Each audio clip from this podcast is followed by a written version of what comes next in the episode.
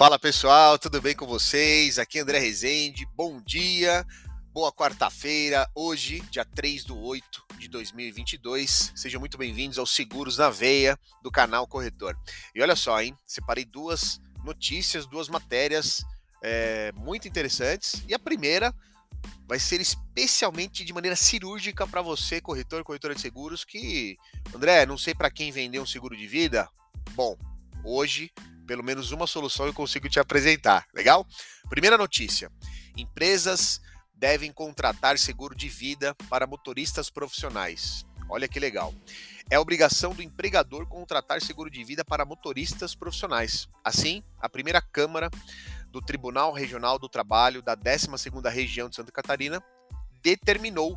O desembargador Roberto Luiz Guglielmetto eu acho que eu pronunciei certo, hein?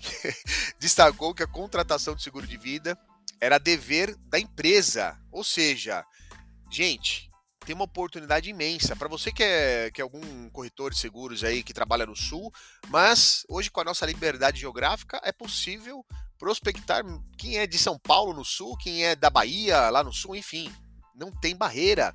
Então fiquem ligados aí, algumas seguradoras podem oferecer, né? Quando a gente fala de seguro individual, vou trazer um ponto legal também. A Asus Seguros, a InsurTech, ela aceita caminhoneiros. Então fiquem ligados nesse ponto aí, porque pode ser também, de repente, uma solução, tá certo? Então vejam só que já existe uma oportunidade aí, porque as empresas devem oferecer um seguro de vida para os motoristas profissionais. Bom demais, né? E a segunda notícia é a seguinte: cinco tendências do mercado de seguros para o segundo semestre de 2022. Essa matéria também é bastante interessante e ela traz alguns insights. Essas cinco, ten cinco tendências. A primeira, Open Insurance.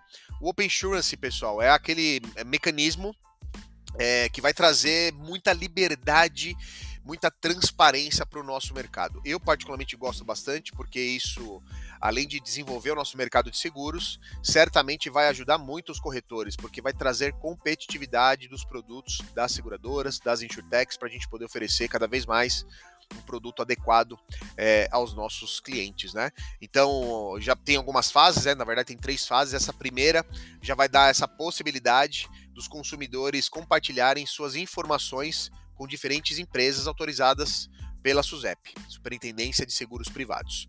O segundo, ó, seguradoras devem investir cada vez mais em tecnologia. Bom, gente, já está mais do que falado, né? Está mais velho do que andar para frente.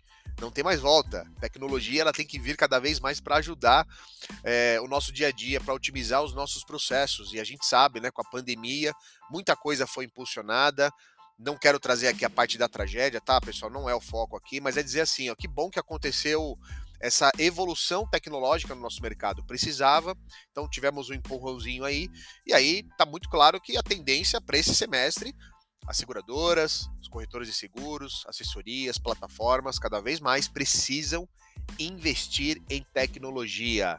Não tem mais volta, hein, galera? Próximo ponto e terceiro aqui, ó.